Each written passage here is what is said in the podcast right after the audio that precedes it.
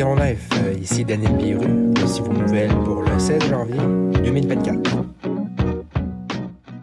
C'est en fin de semaine dernière que l'Association franco-ténoise du Sud et de l'Ouest a tenu sa 24e Assemblée générale annuelle, ce qui a permis aux participants d'aborder plusieurs questions importantes pour l'année 2023-24, en plus d'élire les membres du conseil d'administration.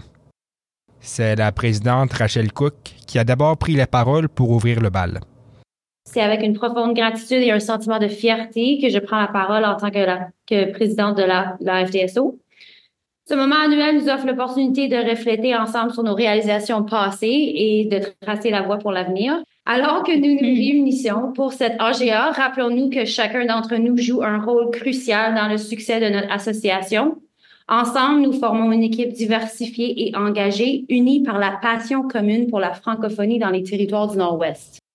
Parmi les besoins prioritaires pour la prochaine année, la directrice générale de l'association, Mila Benoît, a pour objectif de travailler sur la programmation communautaire et culturelle du territoire.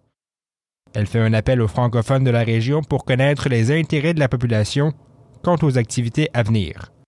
On est dans tout ce qui est la programmation communautaire et culturelle. Notre prochaine euh, année fiscale, euh, on va avoir euh, ben c'est pareil pour cette année fiscale-ci qu'on est en train de faire. Notre nombre d'activités a un petit peu diminué, mais pour qu'on soit capable de mieux avoir du temps pour comme sonder les gens, connaître c'est quoi les besoins, être capable de faire des meilleurs plans de match, puis pas juste être tout le temps à la course en train d'organiser des activités.